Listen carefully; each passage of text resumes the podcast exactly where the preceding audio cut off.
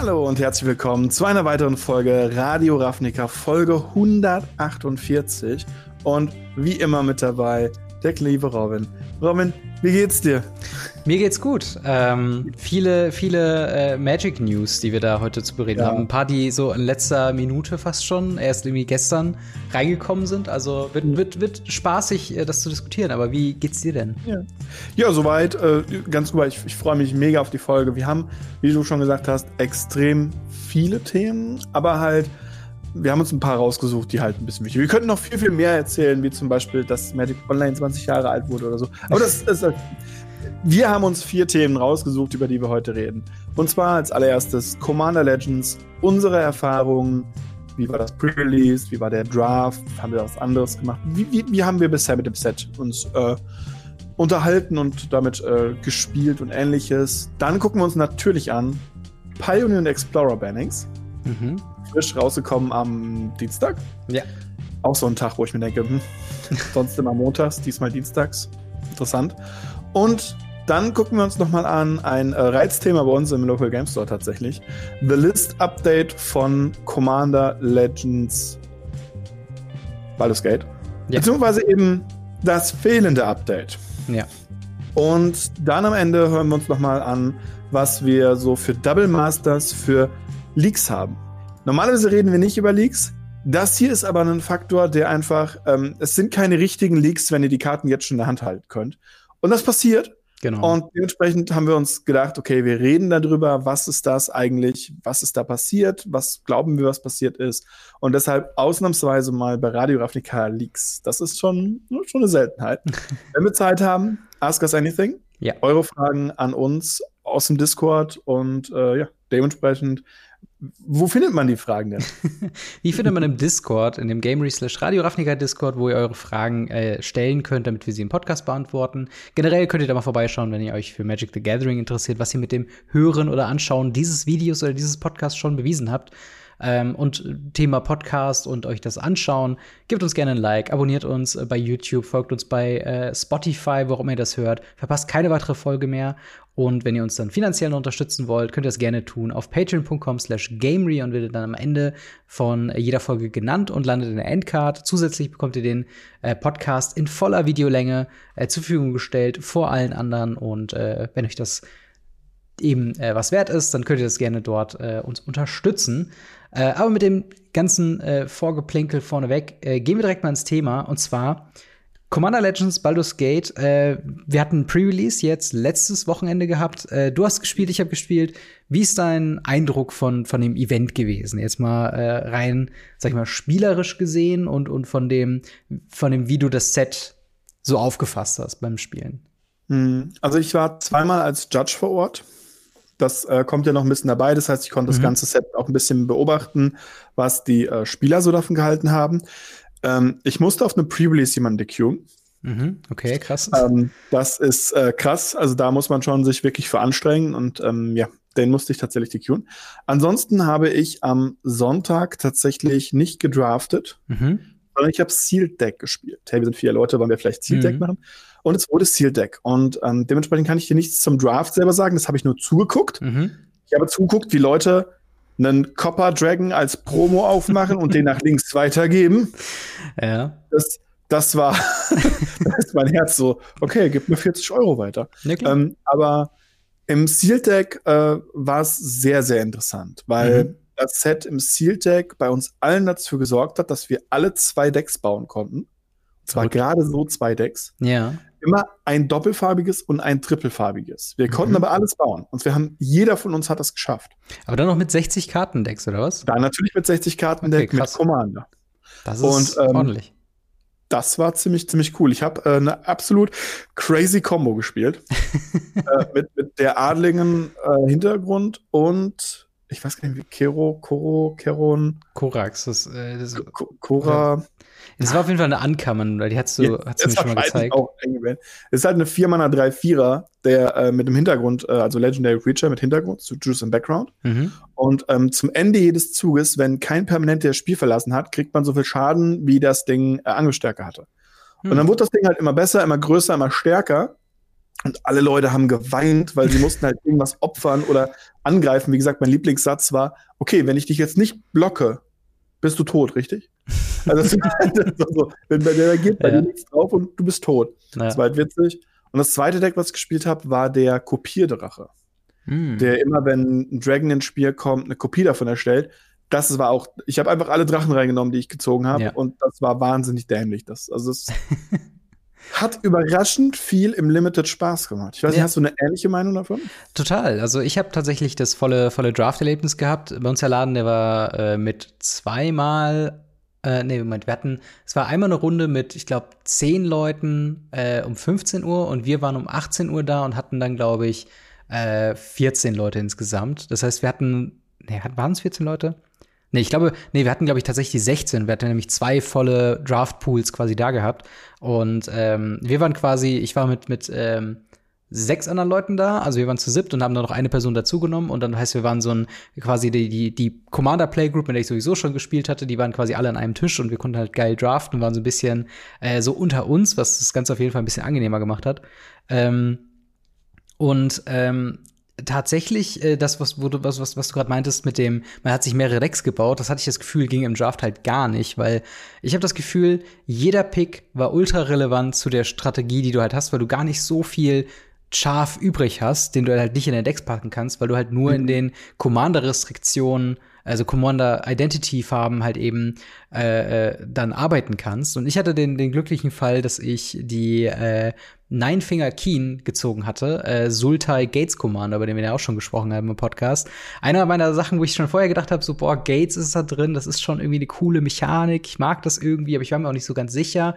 Und äh, bei uns haben wir es halt so gemacht, von wegen, wir haben dieses Promo-Pack, also jeder hatte ja in seinem Pre-Release-Kit drei Booster und halt ein Promo-Pack und das Promo-Pack wurde von jedem individuell aufgemacht und einfach quasi, das war deine erste Karte in deinem Pool sozusagen. Ja. Und der Rest wurde dann verdraftet, so mit den regelmäßigen, also mhm. mit den regulären Karten so. Ähm, und für mich war dann klar, okay, ich habe hier Nine Finger Keen geöffnet in Foil, die wird gespielt gar keine Frage so. Und dann seitdem irgendwie jeder Pick war eine relevante Karte und ein Gate, äh, wenn es noch ein Gate da war, so. Ich habe quasi sämtliche Gates, sämtliches Fixing irgendwie vom Tisch gezogen, so. Äh, zumindest alles, was mir durch die Finger kam. Und ich habe tatsächlich ein sehr äh, solides Deck bauen können. Was so ein bisschen davon profitiert hat, dass es halt Commander Draft ist und dementsprechend man viele Commons und Uncommons zwei, dreimal drin hatte. Ich hatte zum Beispiel das äh, Basiliskentor, äh, was ja quasi, was du für zweimal aktivieren kannst und tappen kannst und dann kriegt eine Kreatur plus mhm. ähm, 1 plus 1, also plus x plus x, wobei x die Anzahl an Gates ist. Und wenn du irgendwann 8 Gates hast, mit Nine Finger Keen ist eine 4-4 äh, mit Menace, die dann, wenn sie hittet, mhm. also wenn sie Schaden macht, die obersten neun Karten anguckt und du kannst jedes Gates davon ins Spiel bringen. Ähm, was auch zum Beispiel auch, es gibt ungetappte Gates in dem Set, was einfach straight up Mana Ramp war so. Ähm, das hat halt einfach dafür gesorgt, dass ich halt weder besonders bedrohlich am Tisch war, auf der anderen Seite trotzdem kontinuierlich Schaden gemacht habe, immer weiter gerampt mhm. habe. Basiliskengate dann irgendwann dann doch, das, äh, weil ich es mehrmals dann auch auf dem Feld hatte. Ich konnte es dann zweimal aktivieren in einer Runde, dann habe ich dann mit, also ich habe jemanden mit Commander Damage getötet, ich habe jemanden mit, mit regulären Damage getötet äh, und dann halt am Ende noch den letzten also weggemacht, der sowieso die ganze Zeit am struggeln war und das war mhm. einfach ein gutes Gefühl, not gonna lie. Also es war halt einfach ein richtig äh, schöner Abend. Ähm, aber wir haben auch ja. ewig gespielt. Wir haben, glaube ich, eine Runde war so zweieinhalb Stunden. Also es war schon sehr mid-rangy, grindy, äh, aber eben irgendwie auch balanced. Und das ist halt irgendwie so diese, diese schöne Art von von Commander Draft, dass du halt nicht diesen mhm. Fall hast, von wegen einer spielt sein Combo-Deck und ist Turn 4 irgendwie schon ready mit seinen Artefakten am herumflickern oder so und der andere spielt da irgendwie seinen, seinen dritten Kiskin in seinem Kiskin Tribal Deck oder so, äh, sondern es ist alles recht gleich vom Power Level meiner Meinung nach. Ja.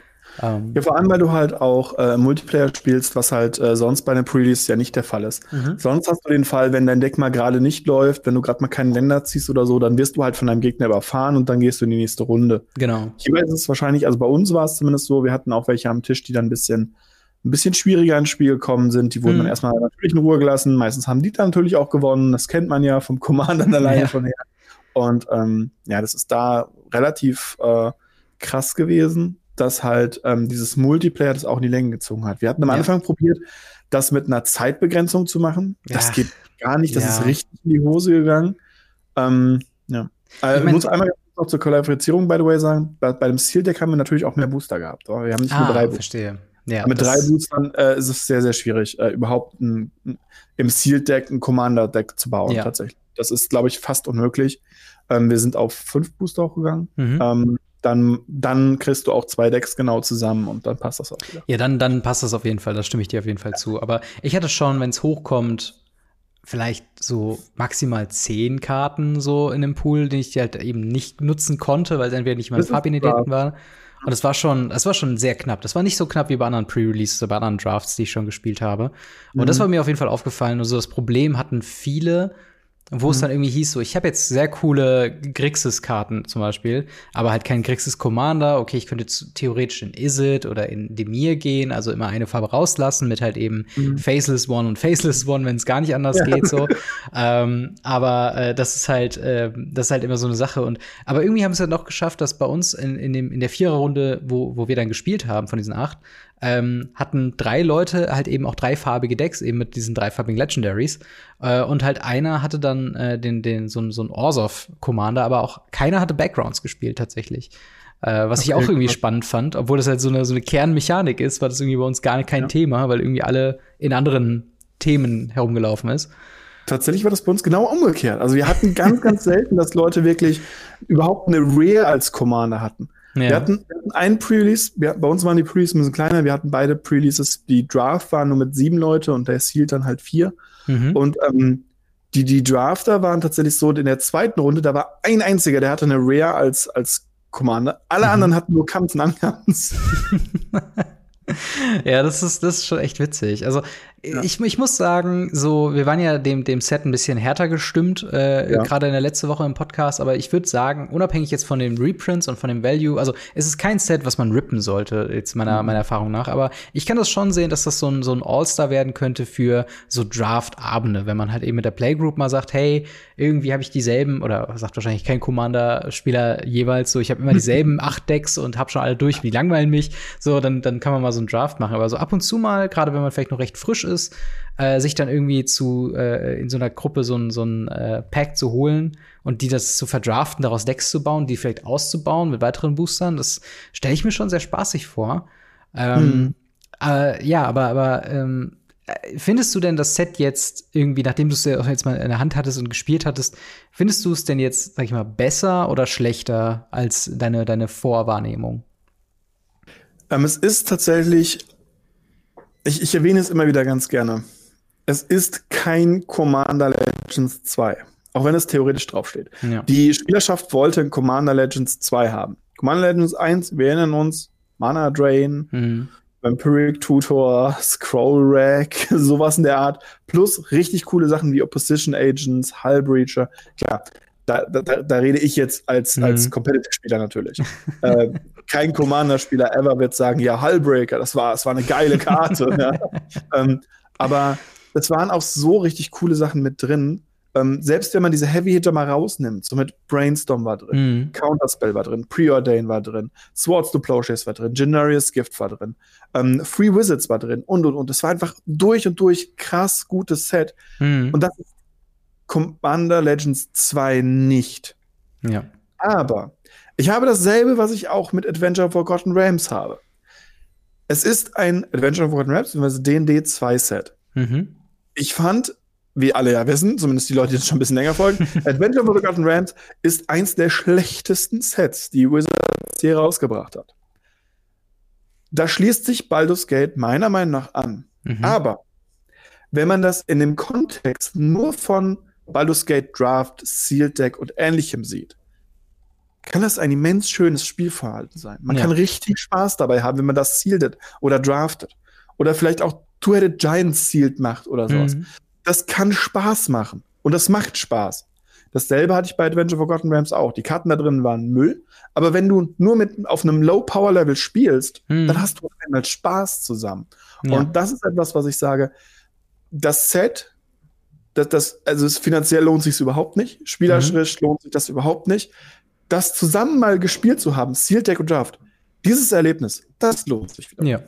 Da würde ich, also da würde ich auf jeden Fall auch mit, mit, mit reingehen. Ich würde immer noch sagen, dass es halt gerade Booster Rippen ist natürlich immer so eine Sache, die wir immer relativ kritisch be beäugen oder wo ich immer zumindest sage, hey, äh, macht das wenn möglich nicht, oder ihr, ihr lasst euch darauf ein, dass das halt ein Gamble ist und dass ihr nicht unbedingt mit einem netto positiven Ergebnis daraus geht, äh, dann ist das meiner Meinung nach okay, aber man sollte nicht sagen, hey, ich kaufe jetzt diese gerade Collector Booster oder so, die dann, weiß nicht, 50, 80 Euro oder was kosten. Ähm, dass man dann da reingeht, ja, da werden ja coole Karten dabei sein. Die werden wahrscheinlich cool sein, aber sie werden nicht den finanziellen Wert einfach mitbringen. Und ähm, da ist halt wirklich ich, ich finde, kein Set will mehr gespielt werden als, als Commander Legends mhm. Baldur's Gate. Im Sinne von, dass das vielleicht weniger in die Sparte Commander Legends reinpasst, auch wenn das Labeling so ist, aber mehr in so eine Sparte wie Battlebond oder Conspiracy. Ja. Einfach in der Sinne, in, im Sinne von, dass halt das ähm, halt, ich, ich glaube, die Marke ist halt falsch gewählt. Weißt du, was ich meine? Es ist so ein bisschen, äh, es wurde so angepriesen, als, wie du schon sagst, als Commander Legends 2 und es ist aber mehr das Draft-Erlebnis, was halt davor steht. Wobei das ja auch bei Commander Legends 1 schon der Fall war, dass halt das Draften irgendwie ja. auch neu war, aber irgendwie hat er, also es war halt, das, dieses Commander lenkt halt eben ab in diesem, in diesem. Titel. Und das ist halt so ein bisschen das, das halt, Problem. Halt, man hätte es halt nicht nur D&D 2 nennen können, beziehungsweise halt Dungeons and Dragons, äh, Baldur, Battle of Baldur's Gate, mhm. ähm, weil dann hätten die Leute, wären die Leute nicht drauf gekommen, dass es ein Commander-Set ist. Und ich glaube, da haben ja, sie einfach das, das benannt. Stimmt. Aber sie hätten ja auch sagen können, okay, wir nennen es nicht Commander Legends, sondern wir nennen es dann halt anders. Also das Commander Legends Label. Ja. Das ist, glaube ich, wirklich falsch. Ähm, es ist ein klasse D&D 2-Set für alle Leute, die D&D 1 geliebt haben oder D&D mhm. einfach mögen. Ähm, oder halt wirklich einfach ein, ein uh, Sealed bzw. Draft, also ein Limited-Erlebnis haben wollen. Und da kann ich das nur empfehlen.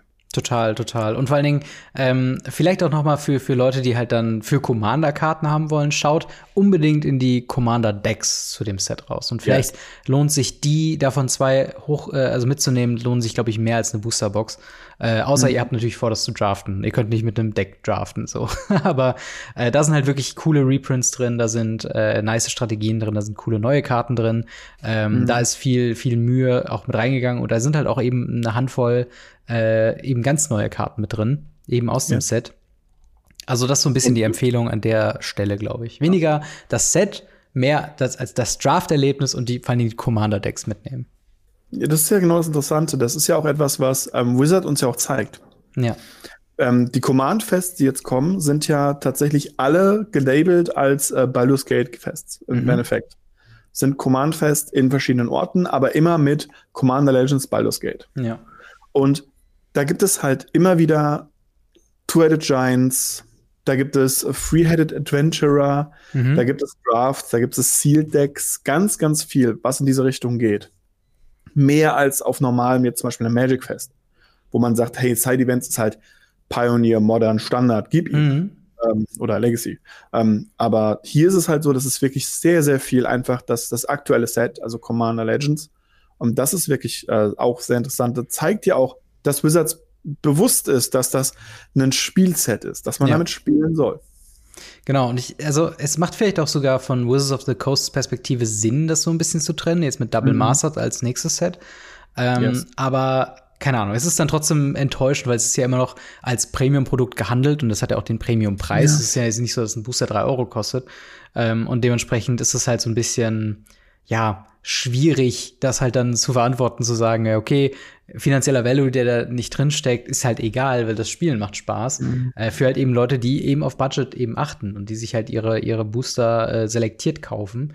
Ähm, aber ja, das, äh, das erstmal soweit zu unseren Eindrücken von dem, von dem Pre-Release-Event. Wart ihr beim Pre-Release-Event? Habt ihr Commander Legends gedraftet? Habt ihr Commander Legends 1 gedraftet? Wie sind eure Eindrücke? War es besser? Was war es schlechter? Lasst es uns gerne wissen in den Kommentaren oder auf Discord.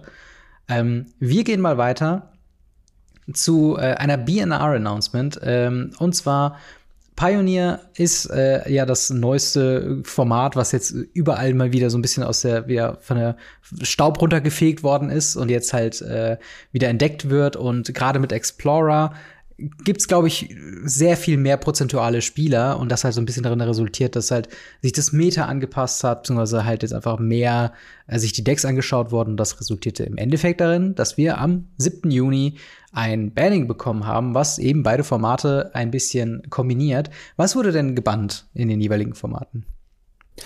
Ähm, also es wurden in Pioneer und beziehungsweise Explorer zwei Karten gebannt. Ähm, was ich interessant fand, da können wir gleich noch kurz drauf eingehen, mhm. sie haben auch die anderen äh, Formate addressed. Mhm. Ähm, ich habe tatsächlich manchmal das Gefühl, äh, Wizards guckt doch unser Podcast oder beziehungsweise hört ihr unseren Podcast, weil ähm, sie genau das gemacht haben, was wir das letzte Mal kritisiert haben. Ja. Ähm, dementsprechend, äh, ja, kommen wir aber erstmal auf Pioneer bzw. Explorer. Sie haben endlich mal geschafft, Pioneer Explorer wieder gleich zu ziehen. Mhm. Fast gleich. Fast, gleich. Ja. Ähm, aber es ist zumindest schon mal eine Karte näher dran, weil in beiden Formaten ist jetzt Venota gebannt. Mhm. Ähm, ein Deck, das eine relativ hohe Prozentzahl hatte, tatsächlich, wenn nicht sogar die höchste über Monate hinweg ja. im Pioneer. Und was mich ein bisschen überrascht hat, ist die zweite Karte, die gebannt wurde mit Expressive Iteration. Ja. Eine Karte, die wir in Strixhaven bekommen haben, die seit Strixhaven praktisch in jedem blau-roten Deck, was jemals existiert, egal welches Format äh, ja. Drin ist. Das hat mich, das hat mich tatsächlich ein bisschen überrascht. Ich meine, du bist da ja eher, eher der Experte von uns beiden. Hm. Wie Note habe ich mit gerechnet. War Iteration wirklich so krass? Ähm, tatsächlich, einfach nur, also ich, ich finde es halt, ich habe ich hab irgendwo bei den ganzen Banning-Diskussionen, die es halt jetzt überall gibt, unter anderem auch in der, in der Pioneer Berlin-Gruppe und so, ähm, dann immer so Sachen wie, äh, ne, von wegen, ah, ist ein gerechtfertigter Bann, hätte man nicht eher Thoughtseize bannen sollen oder ne, alte diese ganzen anderen Sachen, wo es halt irgendwie heißt, war doch gar nicht so schlimm, das ist doch viel schlimmer. Ähm, aber wenn man sich halt eben anguckt, seit Strixhaven, jetzt mal unabhängig von Pioneer, aber in allen Formaten hat Izzet seit Strixhaven einfach an Power zugenommen. Also wir hatten mehrere Historic Bannings äh, bei Magic Arena mit, mit äh, Time Warp und ähm, äh, fällt mir jetzt gerade nicht mehr ein. Wir hatten so unter anderem halt solche Sachen wie Divide by Zero ähm, eben gebannt in Standard, weil es halt eben zu stark in Is it Dragon war. Also wieder Is it Decks. Und ich glaube, das ist so ein bisschen der Tenor ähm, und wo ich da vielleicht in der Zukunft auch eine ähnliche Entwicklung in anderen Formaten sehen könnte, ähm, weil in Modern sind Is it Decks sehr beliebt geworden seitdem. So in, ich glaube, Legacy ist halt, Is it Delver sowieso immer so ein Thema. Und da passt das halt genau rein. Und man kann sich alle Metagames so ein bisschen angucken und irgendwo in den Top 8 Decks sind immer irgendwelche Is it Decks. Und in Pioneer war es schon so, dass es ein bisschen Überhand genommen hat. Und zwar nicht unbedingt, weil ein Deck zu stark war, aber weil es halt eben drei Decks sind, die es mittlerweile gibt. Mit äh, Is It Prowess, der halt Ledger Shredder und, und Monastery Swiftspear, Soulscar Mage hauptsächlich spielt, so ein bisschen aggro-mäßig drauf ist. Dann äh, äh, Arclight Phoenix Decks, die natürlich dann äh, ne, sehr viel looten wollen, Sachen in den Friedhof werfen äh, und dann eben das halt re reanimaten mit Arclight Phoenix. Und dann gibt's noch Is It Control, was halt mehr Thing mhm. in the Eyes spielt und Sachen bouncen will, aber auch viel Spellsling will und so weiter. Und in all diesen Decks war Expressive Iteration viermal vertreten. Bei anderen Sachen gab es mal hier äh, vielleicht auch nur äh, vier Ops und, und drei Consider oder äh, auch die vollen acht äh, Versionen von dieser einen Karte. Aber das war immer so ein, also es gab alle anderen Karten haben so ein bisschen sich variiert, auch zum Beispiel die Anzahl an Ledger-Shreddern. Aber Expressive Iteration ist halt so ein Staple in diesen Farben. Und das ist halt so ein bisschen der Grund, warum ich es sinnvoll finde, zum Beispiel Expressive Iteration über einen Arclight Phoenix oder über einen Ledger Shredder zu bannen, weil so eine Karte wie Expressive Iteration ist halt dahingehend tückisch, dass sie Strategien enabled und man dann dazu tendiert, boah, wie jetzt im Falle von Vinota, wobei der Bann auch gerechtfertigt ist, aber so, das wäre hier der falsche Move gewesen, ex, äh, hier Arclight Phoenix zu bannen oder Ledger Shredder zu bannen, sondern hm. dann würde einfach das nächste blaue, nächste blaue oder rote Kreatur kommen, die um Spells herum gebaut wurde. Und dann kommt wieder die nächste. Du weißt, was ich meine, so, ne? Das ist, mhm. das ist halt so der Punkt. Und ich finde, Expressive Duration ist eine Busted-Karte, weil im optimalen Fall ist es halt Scry 3, Draw 2, ähm, für zwei Mana im Endeffekt, Sorcery mhm. Speed. So. Und das ist halt einfach zu krass. Ähm, in einem Format, in dem Treasure Cruise ja. und Big Food Time erlaubt sind.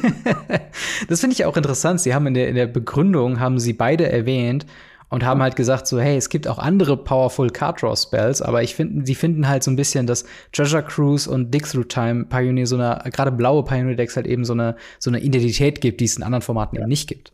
Und das ist absolut richtig. Und ich finde auch, dass weder Treasure Cruise noch Dig Through Time gerade zu krass sind. Das sind gute Spells und auch solche Sachen wie, wie Thoughtseize oder so. Das sind gute Spells, aber sie sind weit weg davon, broken zu mhm. sein, so, ne? Ähm, Feldständer fehlen halt, wa? Ja, genau, genau. Das ist halt so ein bisschen der Punkt. Äh, aber wie, wie, wie ist denn bei dir mit Expressive Duration? Äh, also ist das was, was du auch in anderen Formaten gebannt sehen könntest? Ja, tatsächlich.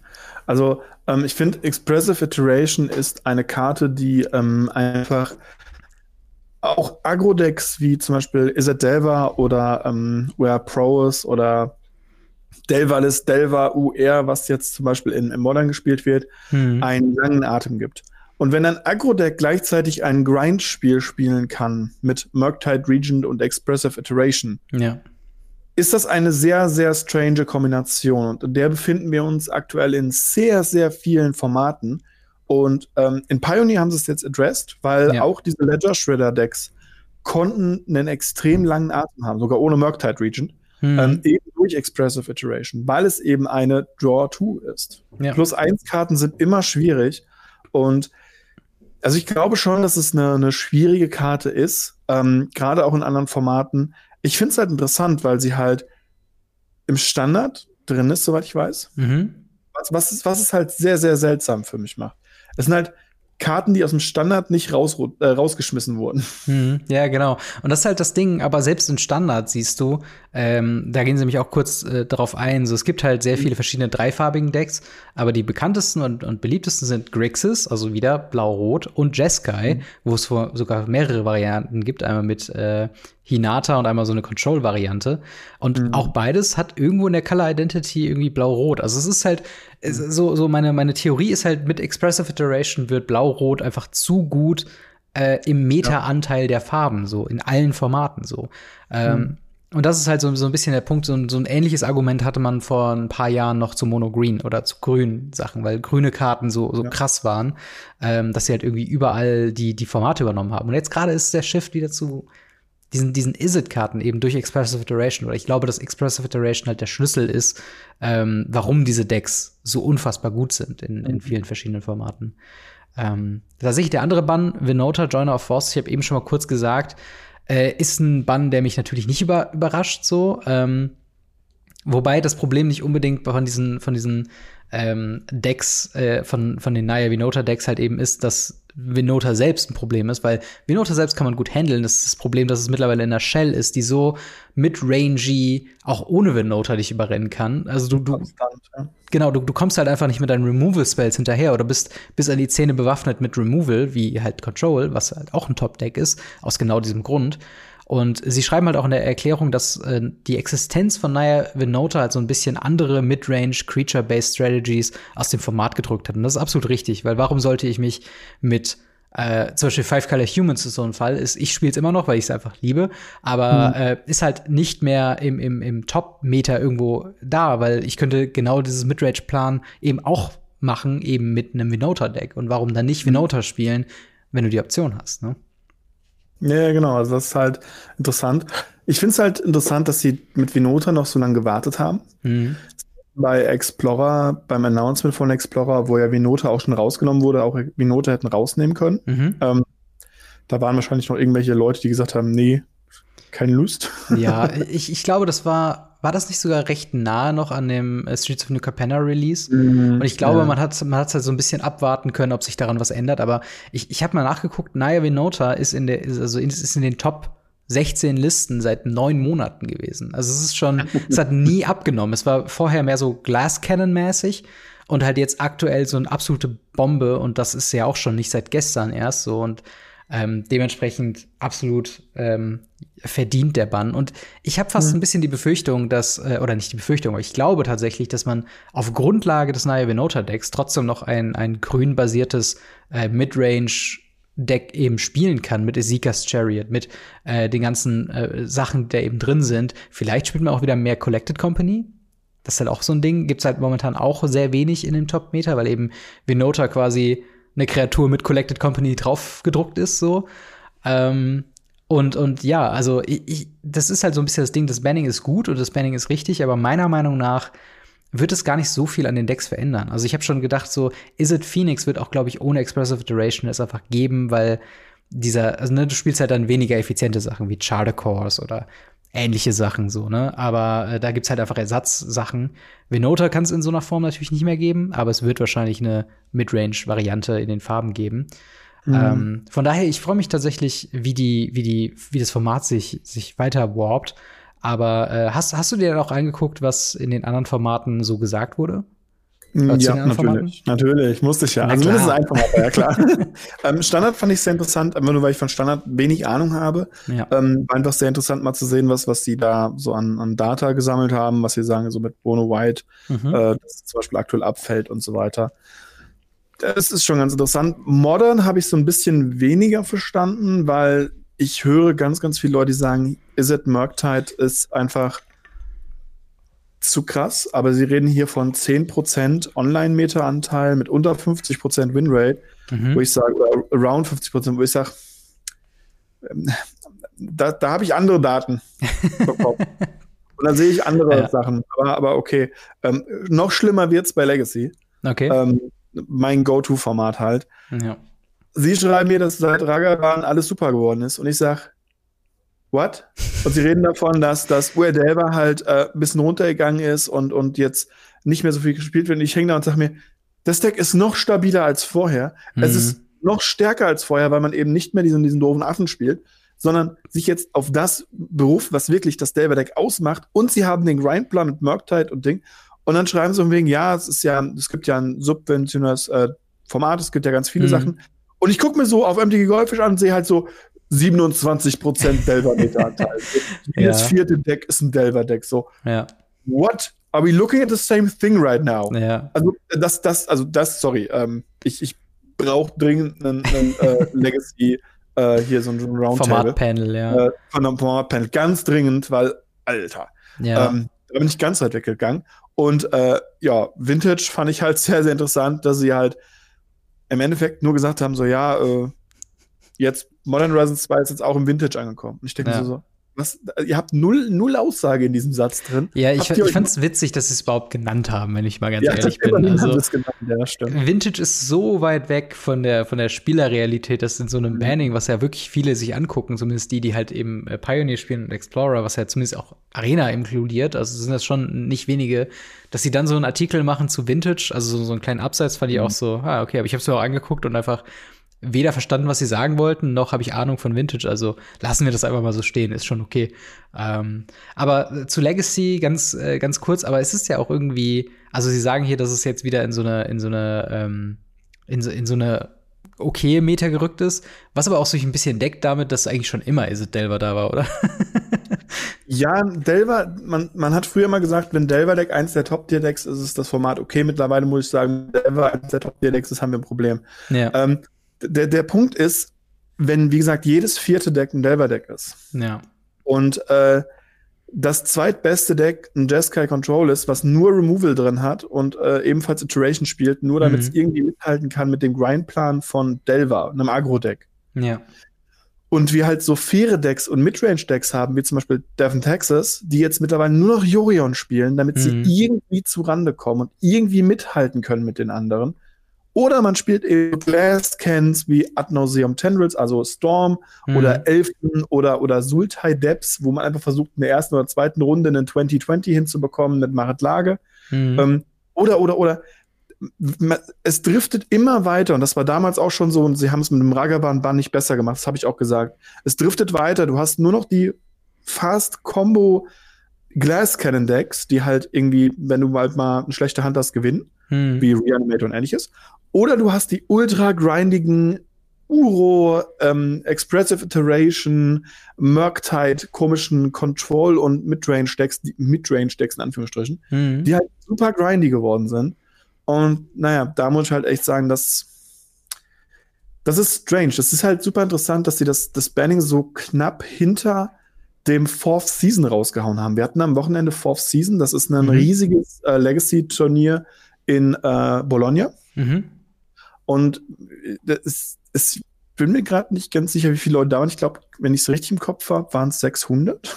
Das sind nicht wenige. Ähm, das, das sind auf jeden Fall eine, eine, ganze Menge Leute, die dann wirklich unterwegs waren. Und ähm, das, das war halt wirklich, wirklich gut besucht. Und die Ja. hatten halt, naja, haufenweise URL war da. Und ich denke mir so, so hm, ja, ja, Ja, ich, ich glaube, so ein bisschen hält es auch davon, also ich meine, sie beziehen sich ja 400 hauptsächlich auf Leute, waren 400 Leute, by the way. Okay, 400 das- Leute in Bologna. das- Trotzdem immer noch eine ganze Menge. Ja. Das Ding ist, ich glaube, sie beziehen sich da ja hauptsächlich auf ähm, digitale Daten, die sie haben. Und ich glaube, die lokalen Metas sind halt eben unterschiedlich. Äh, Thema Pioneer zum Beispiel. Wir hatten glaube ich, äh, jetzt in den letzten Turnieren je ein Is-It-Spieler. Der Rest war halt ganz war aber anders. Wir haben sehr viel halt eben Mono-Red und so weiter und halt ne, sehr viele Eigenbrews und so weiter. Deswegen ist es, glaube ich, nochmal eine Diskrepanz da. Und ich glaube, gerade als etablierter ähm, äh, Magic-Spieler, wie du halt eben einer bist, mit einer Legacy-Spielgruppe, äh, beziehungsweise halt Bubble so ein bisschen, ähm, da, da, das ist halt nicht repräsentativ mit das, die Sachen, die sie online spielen, so. Und ja, du hast bei online halt immer zwei Arten von Personen. Du hast die Leute, ja. die halt grinden für Trophies und für, für Ticks. Mhm. Und du hast die Leute, die streamen. Das sind ja mittlerweile echt nicht mehr wenige oder Content ja. produzieren oder lustige Sachen spielen wollen.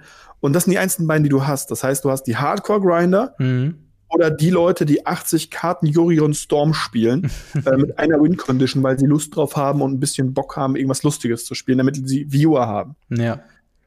Und ich, und ich glaube halt bei Legacy äh, kommt halt noch mal dazu, dass es halt sehr viel wahrscheinlicher ist, sich ein Magic Online Legacy Deck zu holen. Und wenn sie ja. dann halt eben ins Meta gucken und sehen, dass 25% sind UR Delver, holen sie sich das, können sie aber nicht spielen, verlieren mhm. häufiger und das bringt natürlich die Win Percentage wieder runter. Und das deckt sich halt natürlich nicht, wenn du gegen erfahrene Delver-Spieler spielst, die halt eben wissen, was sie tun. Ja. Äh, da ist die Win Percentage dann vielleicht eine ganz andere so. Und das ist halt, mhm. äh, ich finde es absolut richtig, dass man eigentlich so ein Legacy-Format-Panel eben einberuft, eben mit auch Spielern, weil es bringt ja nichts, solche Entscheidungen zu treffen, ähm, so, äh, ne, ohne dass man das irgendwie aktiv spielt. Und ich glaube, eben der Eindruck entsteht halt eben, dass sie sehr datenfokussiert sind und einfach gucken, mhm. okay, in welchen Archetyp können wir das packen, welche Farben spielt es und wie sind die Win Percentages, die geben halt nicht immer das Spielgefühl wieder. Und das ist halt ein bisschen schwierig so.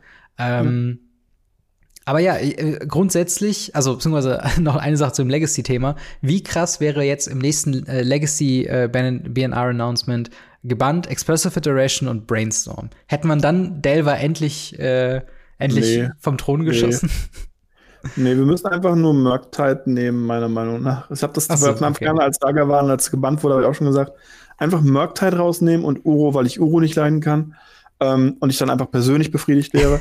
Aber ähm, Murktide raus und, und Delva kommt wieder eine Range, was angenehm ist zu spielen. Okay, okay. Das, das ist doch schon mal gut. Aber grundsätzlich eben mit dem, ich, ich glaube halt, in, in Pioneer wird sich da dementsprechend eben nicht viel ändern, auch oh, wenn sich da jetzt viel getan hat. Es wird spannend auf jeden Fall sein. Äh, aber wie seht ihr das? Was sind eure Erfahrungen mit den Karten, die gebannt worden sind? Schreibt es gerne in die Kommentare, schreibt es ins Discord äh, und äh, dann können wir da ein bisschen freundlich diskutieren. Ähm, die nächste News äh, bezieht sich auf ich würde sagen, zusammengenommen vier Zeilen Text, die ja. ganz unter der Hand uns verschleiert worden sind. Und zwar, ja, worum geht's denn eigentlich? Was ist denn das, das große Update, was wir, was wir bekommen haben, beziehungsweise nicht bekommen haben? Ja, ähm, ein Thema, was mir persönlich auch immer wieder an dem Herzen liegt, und zwar die Liste. Ähm, vorige Hörer werden gehört haben, dass wir dieses Mal nicht über die Liste berichtet haben. Ja. Wir haben nämlich bis heute auf ein Announcement von Wizard of the Coast gewartet über die Liste und List-Updates. Mhm. Normalerweise berichtet er immer drüber, so, hey, es hat ein paar neue coole Karten drauf bekommen oder wie jetzt bei Capenna, sie hat sich komplett geändert. Mhm. Wir haben keinerlei Informationen bekommen, aber wir haben natürlich Openings gesehen. Wir haben selber Booster aufgemacht, mhm. manche vielleicht, es wurden im Store Booster neben uns aufgemacht. Und wir haben festgestellt, die Liste ist wieder zurück auf diese 300 Karten. Ja. Und davon ist das meiste wieder Schrott. Genau, und das ist halt eben der Punkt, äh, wie gesagt, normalerweise gibt es halt, wie du schon sagst, eben so, so, so ein Artikel, wo eben gesagt wird, hey, diese sind dazugekommen, die sind weggekommen von der Liste, so sieht die Liste jetzt in kompletter, also volle Transparenz, lieben wir ja eigentlich.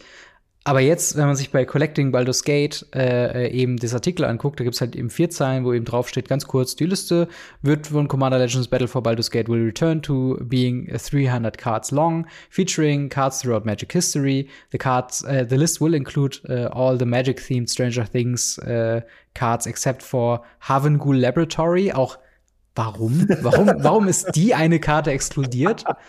Hä? Verstehe ich halt gar nicht. Und dann äh, The Magic-themed Stranger Things äh, Cross Secret Lair Cards that appeared in Commander Legends Battle for Baldur's Gate will drop at the same rarity at the other cards on the list. Also wir sind auch weg von diesem acht Booster garantieren euch eine, eine Secret Lair Karte.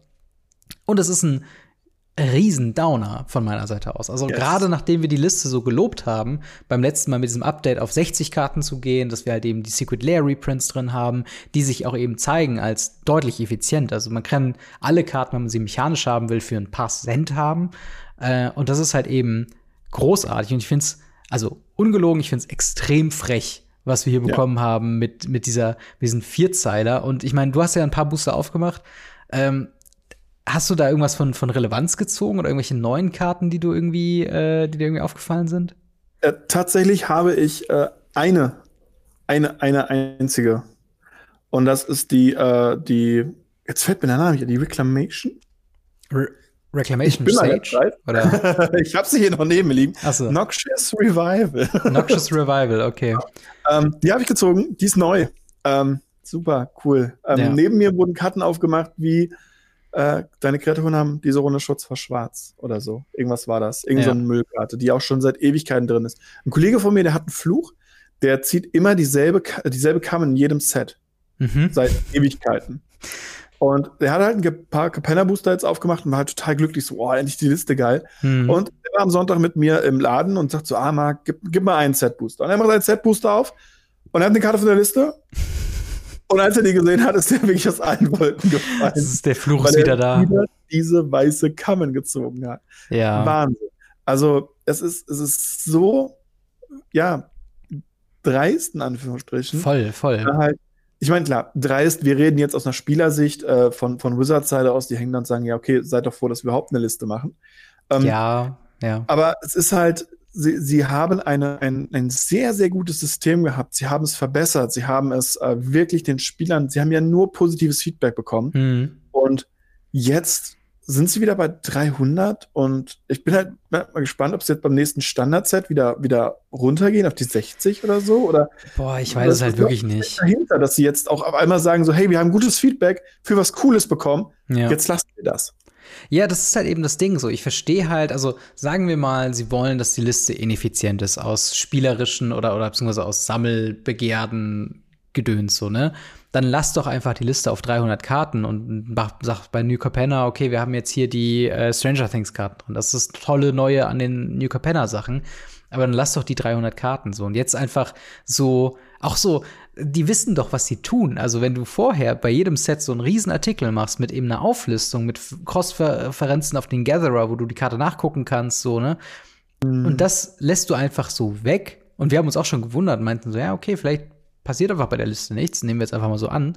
Ähm, und dann ist da einfach so ein, so ein Vierzeiler, der einfach nur sagt, ja, okay, wir gehen wieder zurück. Und übrigens, dieses Versprechen von äh, äh Stranger Things Karten, dass die in einer gewissen Frequenz dahin, haben wir nicht mehr. Ist egal, machen wir äh, einfach jetzt so, wie wir Bock haben. Wird dabei sein, aber nur noch alle 78 Booster oder so. Weißt du, mhm. ist halt so, das, das ist halt, äh, ich fühle mich halt verarscht und deswegen so dieses Ding äh, äh, aus, aus Spieler- und, und, und Kundensicht eben, ist das halt eine komplette Intransparenz, beziehungsweise ist das so, so ein, so ein random Move, wie du gehst irgendwie am Montag zum Bäcker, kaufst dir ein Brötchen, das kostet 20 Cent, gehst am nächsten Tag zum, äh, zum Bäcker, da kostet das auf einmal 2 Euro und denkst dir so, hä, was ist das denn jetzt für eine Entscheidung? Dann gehe ich da nicht mehr hin und dann sagt er, aber hey, jetzt haben wir wieder runtergenommen, jetzt kostet es wieder äh, 20 Cent.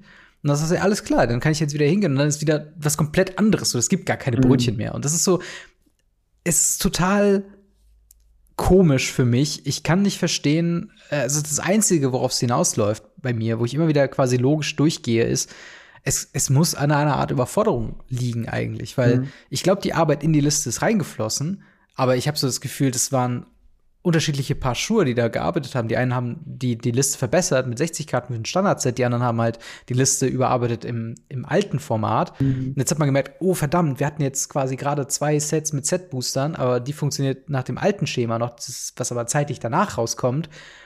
Wir erwähnen es einfach nicht. Und das finde ich halt der, ja. der schlechtstmögliche Case. Also, ja, ähm, also ich bin da relativ bei dir. Ich glaube nicht, dass es eine Überforderung ist, sondern eher an dem, wie, wie Sets designt werden. Mhm. Ich glaube, Baldur's Gate war in der Mache wahrscheinlich, da war Adventure Forgotten Realms noch nicht draußen, meiner Meinung nach.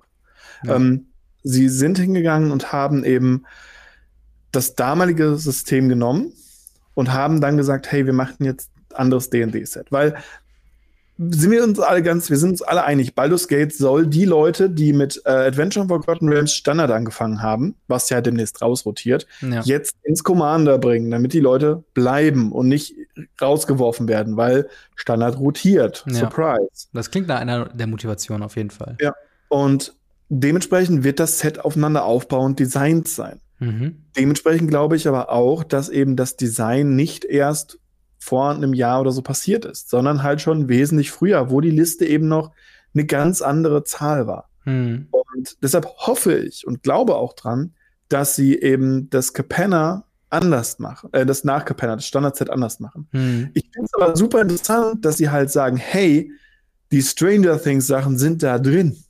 Ja. Weil das heißt, diese Personen, die das designen, müssen irgendwie miteinander kommuniziert haben, damit die sagen Ja. können, hey, ihr habt die Stranger Things Karten drin, ab dann sind die in der Liste. Das heißt, bei uns sind die auch in der Liste drin. Mhm. Irgendwas muss da ja passiert haben. Warum sie das Laboratorium nicht reinnehmen, keine Ahnung, was eine double Ey, das ist so komisch. Ich habe keine Ahnung. Ist es, ist Ähm, es die einzige Flipkarte? Ich glaube ja. Ja, okay, dann ähm, ist das, glaube ich, schon die Begründung. Ey, das ist Ja, so. wahrscheinlich. Ah, ich hasse es. Wobei ich sagen muss, ich finde es gut, dass sie die, die Ratio runtergenommen haben. Ähm, ich finde, Ja. die, die sind weit genug draußen. Die Karten kosten, wie gesagt, alle nicht viel. Und die Leute, die sie mechanisch spielen wollen, die nicht unbedingt die Stranger Things Kits spielen wollen, Hm. haben dort eine Anlaufstelle, um die Karten zu spielen. Wenn sie das jetzt bitte mal mit den Secret Layer machen, die sie noch ausstehen haben, zum Beispiel Walking Dead, Ja, ähm, dann bin ich zufrieden. Aber total. so vom, vom Ratio muss ich jetzt nicht jedes zweite, dritte, vierte Booster so ein Teil ziehen, wenn ich auch eine normale Karte von der Liste haben kann. Hm. Ähm, da finde ich sogar noch fast schon störend, dass sie drin sind. ähm, ich muss aber sagen, es ist okay. Also die, geringe, die normale Ratio, nicht die geringe Ratio, die normale Ratio, finde ich okayisch. ja. Aber ich, ich bin halt so unendlich gespannt, was es äh, mit, mit den Leuten macht. Ich meine, bei uns im Laden ist Baldur's Gate nicht so gut angekommen. Ähm, Mhm. die Releases, habe ich ja schon Anfang der Folge schon gesagt, waren nicht so gut besucht. Ähm, das sind nun mal Premium-Booster, die kosten nun mal mehr Geld. Und dann auch noch das rausnehmen, was wirklich gut war Ja. an der Liste. Ich meine, ich weiß nicht, ob du dir mal Openings angeguckt hast oder selber vielleicht ein Opening miterlebt hast von Capenna. ja, das habe ich mir ein Ähm, paar angeguckt, tatsächlich. Capenna lief unendlich gut, Hm. aber wenn du mal genau darauf achtest, sind ganz, ganz viele, also wir erwähnen natürlich oft den Prof natürlich, ja, klar, einen- Community er hat College. immens lange spielen können, das sein Booster-Game, Ja. weil er Karten von der Liste gezogen hat. Immer waren es die Listkarten, die das Display gerettet haben. Und zwar nicht nur gerettet, sondern wahrscheinlich, also nicht wahrscheinlich, so fast zur Hälfte bezahlt. Total, total. Ohne Capenna, diese, diese Änderung der Liste, wäre Capenna einfach nicht das Value House und das coole Set, was es jetzt ist. Und leider Mhm. bleibt Baldur's Gate jetzt meiner Meinung nach darunter, weil ich weiß nicht, wie du Ja. bei Baldur's Gate so, so ein Display-Opening irgendwie wieder reinholen möchtest. Das ist äh, meiner Meinung nach nicht möglich. Ja, ich muss auch sagen, halt, ähm, Battle for Baldur's Gate, wir haben es ja eben schon im, im, äh, im, im, also vorher im Podcast schon erwähnt. Es ist halt, ähm, es ist kein Set, was du rippst. Also es ist einfach der, der, der Punkt. Und äh, die Liste war ja normalerweise immer so ein ne, Projekt Booster Fun. Ne? Wir wollen, dass das Booster öffnen an sich zu einem spaßigen Event wird.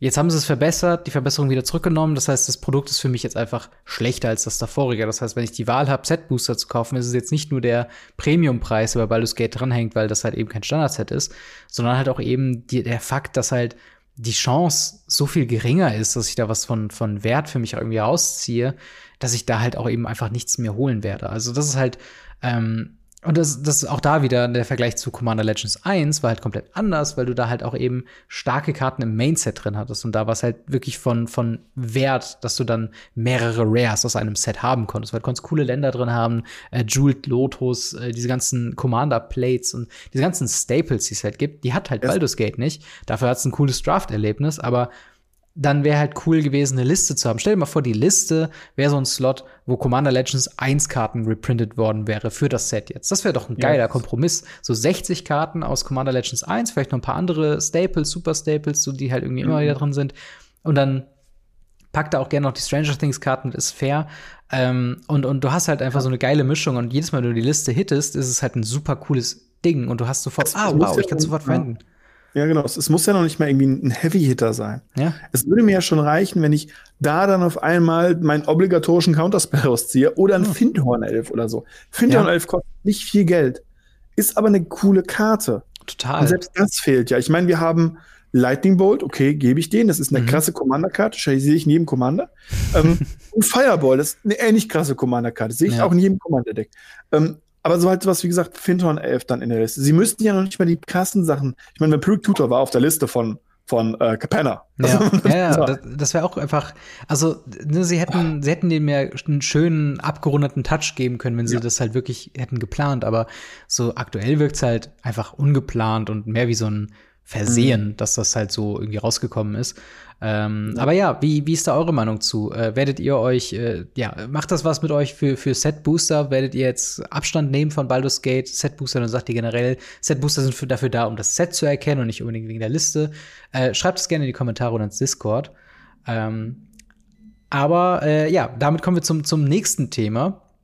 Und zwar wieder Booster-Kram von, von Commander Legends. Ähm, und zwar Double Masters hat äh, die ersten Welle von, von Leak-Karten veröffentlicht bekommen. Äh, mir sind es aufgefallen, mal wieder im Reddit natürlich, wo sehr viele Fotos einfach äh, herumkursieren und die stammen alle so, ich glaube, von Command Fest, sprich Pre-Release-Events, wo halt eben Collector-Boosters von äh, Commander Legends Baldur's Gate rausgegangen sind. Und es scheint so, dass Box-Topper-Varianten von vielen Uncommons, die eben das Symbol von, du äh, von Double Masters 2022 eben haben, irgendwie mit da reingerutscht sind. Äh, ein paar Karten, die da eben schon drin sind, ähm, ist sowas wie die, äh, ne, wir haben die Ravnica Bounce Lands, wir haben Muldrifter, Eternal Witness, Flicker Wisp, Blood Artist, Wall of Omens, Bloodbraid Elf, so halt so ein paar Sachen, wo man halt denkt, ja, okay, sieht man in so einem Reprint-Set im Uncommon-Slot, kann ich mir das gut vorstellen. Ähm, ja, was, was, was sind deine, deine Gedanken dazu? Ja, ich glaube tatsächlich, dass ähm, das wirklich ein absolutes Versehen ist, weil es gab schon die, die ersten Leute, die gesagt haben, hey, das ist bestimmt irgendwie so ein Leak und, Mhm. und Besatz will uns da was, was, was geben, so als Spoiler und so. Und ich sag, nee, also das, das, das sieht für mich einfach nicht danach aus. Ich meine, ich wurde natürlich darauf angesprochen, weil eine der Karten, die geleakt wurde, ist halt Flicker Wisp. Mhm. Und ähm, dementsprechend war dann bei mir ruck, einfach bei mir das Handy voll mit Ja. äh, irgendwelchen, ich glaube, ich habe 25 Nachrichten knapp gehabt Krass. ähm, über Instagram, Facebook und, und, und WhatsApp, die alle Mhm. gesagt haben: so, ey, Blackie, hier, äh, Flickr Wisp, Full Art, voll geil und so, guck mal hier, Double Masters und ich so, okay. Nice. und ich muss halt echt sagen, ich, ich finde es so strange. Ich habe mal drüber geguckt, das sind ja, das sind ja alles Angaben, richtig? Ja, es sind g- durchgehend nur, nur Uncommons. Und das ist auch so ein bisschen der Punkt, wo ich da, wo ich da so ein bisschen ähm, auch aufmerksam für wurde, weil ich auch dachte so, okay, das kann halt kein Versehen, also man könnte meinen, dass es kein Versehen ist, aber wahrscheinlich jetzt auch produk produktionelle äh, ähm, Hintergründe im Sinne von, vielleicht ist das halt ein Sheet, was halt jetzt in Umlauf geraten Mhm. ist durch diese Booster, was halt eben nur Uncommon Boxtopper hat, die dann eigentlich dann in Double Masters in den Collector Booster landen sollen. Nehme ich jetzt mal an, was war beim ersten Double Masters halt auch schon so. Ähm, und ja, ich, ich finde es halt auch krass, dass halt eben, äh, äh, dass das, dass es auch so viele Karten sind. Also dass man halt wirklich jetzt einen, einen ganz guten Eindruck von, von den, zumindest Ankamen, also könnte ich mir vorstellen, dass wir alle Ankamen äh, Boxtopper gesehen haben für, für Double Masters vielleicht. Und das ist halt schon so ein Ding. Ähm, meine, meine erste Theorie, als ich davon zuerst mal gehört habe, ist, dass es mit, auch mit der Liste zusammenhängt, über die wir äh, eben noch gesprochen haben. Ähm, weil ich habe mir so ein bisschen gedacht, okay, sie haben die Liste nicht angepasst, sie haben aber schon mal Sachen über die Liste quasi gepreviewt mit dem, was war das, irgendwie Metal Coating oder so? Ähm, Äh, mit dem äh, Cranial Plating. Cranial Plating, genau sowas. Ähm, was sie halt in der Liste zuerst gedruckt haben und dann nachher, haha, wir haben uns euch schon eine Karte gezeigt vor der Preview-Season, zack. So, und dann habe ich aber erst gelesen, dass es aus Collector-Boostern ist und die Collector-Booster haben eben keine Liste. Und das ist halt Ja. eben so der Punkt, wo ich dachte, okay, ich glaube schon, dass das irgendwie ein, ein, ein Fehler war von Wizards of the Coast Seite, dass da einfach der Printer, weil die, die, die Printer müssen ja jetzt schon Double Masters gedruckt haben, damit es überhaupt mit dem Produktrelease und mit dem lo logistischen Teil quasi alles funktioniert. Und das ist halt so ein bisschen wenn es das, denn mal funktioniert. Wenn es denn funktioniert. wenn es denn mal funktioniert, weil wir wieder eine News kriegen, Product Delay. Ähm, aber ja, es ist auf jeden Fall, ist auf jeden Fall krass. Äh, was sind denn, was sind denn deine Eindrücke jetzt, wenn wir quasi schon über Double Masters reden, über die, äh, die Reprints? Also Flicker Wiz hast du schon gesagt. Mhm. Ist das was, worauf du dich freust? Äh, ja und nein. Also Ich freue mich für jeden, der, der einfach ähm, eine Flicker Wisp in Full Art haben wollte. Ich will es nicht. Ich habe ja für, für meinen Devin Texas ein sehr hartes Credo, mhm. äh, welcher Rahmen es sein muss. Es äh, darf nämlich nur, es muss ein vollendständiger Rahmen sein, es darf kein Extended Border sein, es darf kein, kein Full Art sein, mhm. sondern es, es, muss der normale Rahmen sein. Ähm, es muss, wenn es geht, eine Promo sein und es muss, wenn es geht, voll sein. Wenn es geht, eben der New Border. Mhm. Und zwar am besten der Border zwischen Mirrodin und äh, ich weiß gar nicht wo, kam das in, in Origins? Kam der, ich glaube der Origins. Punkt, genau. Und dazwischen muss der Border am besten liegen. Dann bin ich am zufriedensten, aber wenn es sein, nehme ich auch schon den neuen. Hierbei ist es so, die ist halt, die ist halt cool, die sieht halt cool aus, es ist halt eine Flickerwisp, mhm. ist, ist ganz nett. Ich finde halt viel, viel krasser, was, was wir sonst so haben, so mit Bloodbraid Elf zum mhm. Beispiel, was ja auch eine Full Art ist, die halt Bloodbraid F ist als Ankam immer schon da gewesen, mhm. war tatsächlich echt teuer, aber das ist wenigstens was Sinnvolles. Ja. Und dann haben wir die Bounce Lands. ja. Ich hoffe nicht, dass das der einzige Land Cycle sein wird, den wir in diesem Set haben, weil wenn die Bounce Lands in fucking Double Masters der Land Cycler ist, dann raste ich aber aus. Also, das ja. ist so ein bisschen also der sie Punkt. Ja, sie haben ja immer einen Uncome Land Cycle ja. und einen Rare Land Cycle. Das hier ist auf jeden Fall der Uncome Land Cycle. Aber wirklich Bounce Lands? Ey, sie, sie werden ja immer noch in, in, Commander unter anderem ja auch gespielt. Und ich könnte mir auch vorstellen, dass in einem Limited, wenn es ein Double Masters Limited halt eben geben soll, äh, dass mhm. sie da halt gutes Fixing irgendwie machen. Und es sind ja auch gute Lands, theoretisch so. Aber sie sehen halt competitive eben kein, kein Spiel irgendwo, außer ja, in äh, Amulet Titan. Ja. ja, Modern Titan. genau, genau. Aber äh, sonst hast du halt ja, es ist halt einfach so, so ein reines ähm, ja, Commander-Ding, beziehungsweise Limited Fixing-Ding in einem Reprint-Set, wo du ja dann alte Sachen wieder aufleben lassen könntest. Aber keine Ahnung, ich finde es auch ein bisschen, bisschen schwach. Also deswegen bin ich auch, glaube ich, so ein bisschen enttäuscht, dass es halt so ein, so ein unspektakulärer League ist. Und deswegen, ich hätte mich fast schon mehr gefreut, wenn wir dann so ein paar Rares oder Mythics schon gesehen hätten, wo wir gesagt hätten, wow, okay, yes. da könnte vielleicht wirklich was drin sein, weil so, ne, ich meine, äh, ne, hier, Bloodbraid 11 ist okay. Ähm, wird, wird aber auch so gut wie nicht mehr gespielt. Also tatsächlich, das Einzige, was wirklich viel gespielt wird, was wir, was wir jetzt geleakt bekommen haben, mhm. ist die Simic Growth Gem. Weil Blood ja. Artist ist eine, ist eine Commander-Karte. Mildrifter ja. ist eine Commander-Karte. Ja. Eternal Witness ist eine Commander-Karte. Mentor of the Meek ist eine Casual Commander-Karte. Mhm. Also ja, es, ist, es, zeigt immens den, den Fokus, meiner Meinung nach. Auch uh, Wall of Omen, hin und wieder mal wird hier Modern gespielt. Ja, gebe ich euch. Äh, ja. Äh, niemand spielt Wall of Omen, der anständig was in Modern spielt. Und äh, dementsprechend, auch das ist eine Commander-Karte. Ich finde es halt so krass, dieser, dieser Fokus schon wieder auf, auf, auf Commander mhm. ähm, in dem Double Master. Ich meine, es war ja klar, dass es kommt, aber, aber so offensichtlich fand ich da, das war das, boah, das hat mich schon sehr erschreckt. Ja, voll. Aber ja, also ich bin mal, ich bin mal wirklich gespannt. Vor allen Dingen, das Ding ist ja auch, ich würde ja sagen, wir warten auf ein Statement von, von Wizards yes. of the Coast, aber das Ding ist, Wizards of the Coast macht nie Statements zu Leaks. Also, Nein. selbst wenn es in offiziellen Magic the Gathering Boostern drin ist. Ich hätte super gern ein Unboxing davon gesehen, äh, weil das ist das Einzige, was ich halt noch nicht so zu 1000 Prozent confirm kann, wo wir unsere Radio Ravnica, wir wollen eigentlich hier nicht über Leaks reden und über unconfirmed mhm. Information, weil wir dann in Spekulationen geraten und so weiter.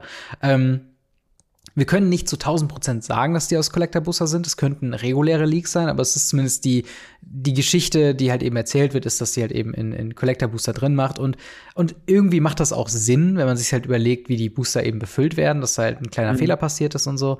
Ähm, so, aber da trotzdem. Muss ja nur die falsche Datei von dem falschen Printsheet an der ja. falschen Stelle mal kurz vertauscht worden sein, im falschen Ordner gelandet sein. Und ja. dann wurde die mitgedruckt und dann kriegt man die halt in Collector Booster. Mal nur mal ganz kurz, nur zur Klarifizierung, die sind in den normalen Collector Boostern. Das ist jetzt nicht so, dass ja. der ein Box drin liegt in den, äh, in den äh, äh, Baldur's Gate. Achso, ja, ja, genau, genau. Baldur's Gate Sachen. Sie sind in den normalen, regulären Collector Boostern drin. Ja, genau, genau. Und das ist halt eben das Ding, ähm, ich, ich, ich bin wirklich, also ich würde super gerne ein Statement dazu haben von Wizards of the Coast. Einfach nur, um halt auch so ein bisschen zu wissen, wo man dann dran ist. Ne? Also es ist halt so ein bisschen dieses Ding, nicht nur, dass man das irgendwie confirmen kann oder denyen kann, sondern einfach, wenn sie sagen können, hey, äh, ja, die sind echt das ist ein Fauxpas aus der, aus der Druckmaschinerie. Hier sind übrigens voll, äh, voll aufge, äh, aufgelöste Abbildungen davon, weil das soll natürlich nicht der mhm. erste Eindruck von einem Set sein, sondern jetzt nicht ein Malldrifter in, in schief von oben fotografiert, äh, sondern da willst du ja das geile Artwork auch sehen und da hängt ja auch irgendwie sowas hinter. Und das halt Wizards of the Coast ist einfach komplett ignoriert und sagt, nee, da sagen wir nichts zu, finde ich halt immer ein bisschen schade. Ja. Ähm, aber ja, wie ist da äh, eure Meinung zu dem ganzen Thema? Lasst es uns gerne wissen äh, in den Kommentaren oder auf Discord. Äh, und freut ihr euch auf Double Masters, jetzt wo ihr die ersten Karten gesehen habt? Ähm, Schreibt es uns gerne mal rein. Aber das bringt auch, uns auch schon äh, zu noch ein, zwei Fragen. Ask Us Anything. Yes. Äh, was ist denn Ask Us, Ask Us Anything und wo findet man uns denn? Ask Us Anything ist äh, eure Fragen an uns und zwar an äh, uns als Person, nicht nur als uns als Community, mhm. sondern diesen Fragen, die wir beide beantworten. Das können Sachen sein wie äh, wo wohnt ihr? Die Adresse werden wir wahrscheinlich nicht rausgeben, aber so, auch so Sachen wie, hey, warum spielt ihr das und das? Oder ich bin neu, ich hätte gerne die und die Antwort. Oder eben, mich interessiert dieses und jenes Thema, ähm, könnt ihr dazu was sagen? Genau. Da könnt ihr bei uns auf den Discord kommen, da haben wir eine eigene Rubrik, die nennt sich Ask Us Anything. In den wirklich nur reingeschrieben, wenn uns Sachen gefragt werden, alles andere wird rausgelöscht. Da gibt es den Thread äh, für die Community. Mhm. Ähm, und also Community-Fragen. Und diese Fragen gucken wir, dass wir jede Woche, wenn wir es schaffen, zwei, drei Stück rausnehmen und die beantworten für euch. Genau, und äh, genau, die Rubrik heißt ja eben Ask Us Anything und nicht unbedingt Ask Us About Magic. Also haut einfach raus. Ähm, yes. Wie zum Beispiel Aegon, der hat uns geschrieben, äh, ich würde gerne mal eure Meinung zu dem Thema Commander-Events hören. Sollten diese Events bei den Neulingen wie auch erfahrenen Spieler teilnehmen, die teilnehmen, competitive ausgerichtet sein oder mehr auf Spielspaß durch Interaktion mit anderen Spielern? Äh, und wie würdet ihr die, äh, wie würdet ihr das Balancen, Balancen, äh, beziehungsweise welche Restriktionen seht ihr als äh, notwendig, um eine faire Chance für alle zu gewährleisten? Denn der Kartenpool, den man zur Verfügung hat, ist ja auch wichtig. Äh, wäre eine Bannliste wichtig? Also ganz viele Fragen zum Thema quasi Commander-Events in einem Local Game Store, wie man das, ich würde mal annehmen, von der Frage her so ein bisschen turniermäßig ausrichten würde. Äh, was ist mhm. da deine Meinung zu, zu der Frage? Ähm, also, wenn es wirklich in die, in die Richtung geht, ähm, es, Balancing ist extremst schwierig. Ja. Ähm, ich kann da wieder mal nur verweisen, wir hatten bei uns, ähm, wir haben den äh, lieben äh, Randy Tarley bei uns auf dem Discord. Mhm. Der hat bei uns im Local Game Store ähm, so ein bisschen die Commander-Sachen befeuert. Mhm. Und der hat das tatsächlich gemacht mit einem Questing-System. Also ähm, mhm. praktisch, du kriegst, wenn am Ende des Zuges du der Erste bist, der, ich glaube, fünf Verzauberungen hatte oder der äh, acht Mana für eine Kreatur ausgegeben hat oder oder oder kriegst du Punkte. Oder wenn du alle gleichzeitig am Tisch mit äh, Non-Combat Damage tötest, kriegst du Minuspunkte. Um halt eben so ein bisschen das Balancing einzufangen. Mhm. Da, es gibt jetzt aktuell so ein paar Bestrebungen, das ein bisschen zu ändern. Aber dieses System existiert und so ein ähnliches System gibt es von Wizards auch. Die Command Knights haben ein ähnliches ähm, Balancing-System mit Quests, mit Punkten, die man bekommen kann. Mhm. Und damit balanced man zumindest den Cardpool. Was Bannings angeht, ich bin die ganze Zeit dafür, dass wir endlich mal CDH und Commander trennen. Ja. CDH und Commander sind zwei völlig verschiedene Formate, die beide leider auf dasselbe Banning zurückgreifen. Hm. Wo ich jetzt sage, es kann nicht sein, dass ich im selben Format Mono-White Katzen an einem Tisch stehen habe und Mono Black CDC First Kill ad nauseum. Mhm. Also das geht nicht. Das, und leider Gottes wird dann immer gesagt, ja, dann rede mit deiner Spielgruppe und so. Also die Verantwortung weggeschoben, wo ich sage, wenn ihr das competitive spielen wollt, wenn ihr das auf Turnier spielen wollt, dann redet mit den Leuten darüber, dass ihr es machen wollt. Aber meiner Meinung nach müsste Bösatz da auch langsam mal eingreifen. Ja, ja, auf jeden Fall. Also, ähm, ich, ich glaube, es wäre halt dann so ein bisschen mehr das Rules Committee, was dann irgendwie äh, vielleicht eine optionale zweite Banlist für halt Competitive irgendwie mal an, an Start bringt. Aber ich finde, das auch wäre ein ganz guter Weg. Äh, Im Endeffekt, für, für mich ist halt Commander mit Competitive, das, das schließt sich einander aus, weil äh, ich hatte noch nie bei Commander irgendwie das Gefühl gehabt, jetzt unbedingt gewinnen zu müssen um Spaß zu haben. Und das ist halt so ein bisschen, das, das, das hebt sich halt bei mir auf, weil ich halt manchmal auch einfach mein Gehirn Turn 7 einfach ausstellen oder so. Weißt du was? Ich greife jetzt einfach mit allem an. So, deal with that. So, ich bin wahrscheinlich tot, aber es ist halt okay, ähm, weil es ist halt einfach, na, es ist halt Spaß. Ich will da hauptsächlich Spaß haben. Mhm. Und ich, ich finde es gut, dass es halt in, in Local Game Stores eben äh, Commander-Events gibt. Und ich finde es auch gut, dass zum Beispiel bei uns im Local Game Store feuern die auch regelmäßig. Ähm, ich finde es ein bisschen Quatsch, daraus jetzt so ein, so ein Turnierersatzformat zu machen, weil du hast halt mehrere Turnierformate, die halt eben äh, dafür eben genau dafür da sind. Äh, mhm. Und dann hab halt eine Casual Area. Belohne das Spielen im Laden allgemein. Äh, ja. Pack irgendwie besondere Commander-Promos raus, wenn du willst. Oder, oder ne, bei, bei unser Local Games Store macht's halt so, du kannst dich da halt anmelden und kriegst immer einen Preisbooster. So. Und je nachdem, wie viele Leute sich dann halt anmelden, kommen dann von diesen ähm, von diesen, von diesen Promo-Packs noch ein paar dazu und dann darf gepickt werden. So, vielleicht sowas kannst du halt dann in Win-Order machen oder so. Ähm, also was ich beteiligen muss, einmal ganz kurz, wenn alle auf Competitive Basis spielen, macht es auch wieder Spaß. Das muss ich, das klar, muss ich dabei klar, sagen. Wenn alle klar. auf dem hohen Niveau spielen, macht es auch wieder Spaß. Das, ähm, das Problem ist ja genau, dass es sowas halt nicht, nicht viel gibt. Ja. Ähm, oftmals ist es so, dass man eben dann ein, zwei Leute, die das zu ernst nehmen oder zu competitive sehen oder wirklich mhm. zu krasse Decks haben und dann zwei, drei Leute, die es eben nicht haben, die die ganze Zeit nur ins Gesicht bekommen. Das ist eher das Problem. Ähm, ja. Was ich jetzt sagen muss, ich mag zum Beispiel die Lösung, die jetzt auf den Command-Festes gefeuert wird, mhm. was ja theoretisch auch ein Turnier-Commander-Format ist. Ja. Man kann halt die ganze Zeit Commander spielen, man bekommt halt ähm, dafür Preisticks und der Gewinner von dem Ding kriegt halt ein Booster mehr wie alle anderen. Das ist auch und, fein. Und das ist, das ist okay. Also ein Draft-Booster mehr als alle anderen zu bekommen dafür, dass du gewinnst, fördert jetzt nicht den Faktor, dass ich sage, ich muss gewinnen. Ja, ja klar. Ähm, ja. Das ist halt was anderes. Also Preispool spielt eine ganz, ganz starke Rolle, wenn es zwischen Competitive und Casual geht. Ja. Ähm, auch der, die Möglichkeit, dass alle am Ende einfach dasselbe bekommen und man nur bei diesen Promo-Packs leichte andere Änderungen drin hat. Ja. Je nachdem pickt man da vielleicht. Sorgt für ein Casual-Verhältnis einfach. Total, total. Und lustig, dass du das erwähnst, weil ich meine, es war ja schon das Command-Fan Command Fest in Richmond, glaube ich, war ja schon. Genau, und da habe ich halt auch Sachen gehört, wo Leute dann irgendwie sich dann nicht beschwert haben, aber so diesen, diesen Preissupport, weil der war quasi wie bei jedem anderen Grand Prix gewesen, sodass du halt für mehr Matches kriegst du de facto, wenn du die gewinnst, mehr Tickets und so weiter. Ja. Aber das funktioniert natürlich in einem Kontext bei Commander, wo eine Runde gerne mal mehrere Stunden gehen kann, eben einfach nicht so. Und äh, da habe ich halt viele Stimmen gehört, dass halt das System da einfach stumpf übernommen wurde und halt nicht drüber nachgedacht wurde, dass ja ein komplett anderes Erlebnis ist und eben mhm. äh, man als durchschnittlicher Commander-Spieler, der jetzt nicht highly competitive unterwegs ist, eben ähm, ja mit sehr viel weniger Ticks als angedacht quasi da, da rausgeht. Und, ähm, ja, man spielt halt weniger Runden. Ja. Und ähm, wenn man sich dem aber bewusst ist, dass man natürlich auch dann sagt, hey, ich äh, zahle auch nur zum Beispiel 10 Euro statt 15 Euro Eintritt mhm. äh, für eine Runde Commander, ähm, kriegt dann dafür, keine Ahnung, zwei, drei Ticks. Also da, wie, wie ein Command-Fest funktioniert, das Video ist heute online gekommen, Tag der Ausstrahlung, ähm, tatsächlich ja. von mir als Erklärvideo. Ganz ja, kurze Werbung gut, an meiner Stelle. Ähm, aber ähm, wie, das, wie das genau abläuft, also ich muss sagen, das ist, ist super casual gehalten und trotzdem hast du halt diese Side-Events, die dann halt stumpf übernommen wurden. Also sowas ja. wie Modern und Pioneer wurde halt stumpf übernommen. Mhm. Aber gerade die Commander-Sachen wurden schon sehr angepasst tatsächlich ja, okay. auf einer Casual-Basis. Dann war es vielleicht dann mehr so ein individueller ähm wo jemand einfach also, unzufrieden war mit der Anzahl der Texte. Wie die Leute halt denken, wenn sie halt da draufgehen und sagen, hey, ich fahre auf ein Magic Fest, um Geld zu machen, mhm. vielleicht sollte man dann nicht, nicht auf ein Commander Fest fahren. vermutlich, vermutlich nicht. Äh, aber ja, ich, ich hoffe, äh, die Beantwortung äh, hat dir geholfen. äh, eine zweite Frage noch von äh, Grave, äh, der fragt, ab wann würdet ihr empfehlen, Karten zu traden, äh, beziehungsweise Slash zu verkaufen? Und habt ihr schon mal ein richtig mieses Geschäft gemacht, zum Beispiel eine Karte zu früh verkauft, getauscht und danach ist sie durch die Decke gegangen? Liebe Grüße. Ähm, ja, das Thema, Thema Traden äh, und der optimale Zeitpunkt. Gibt es da irgendwelche Faktoren, auf die du so ein bisschen achtest oder, oder wo du da so einen Blick drauf hast?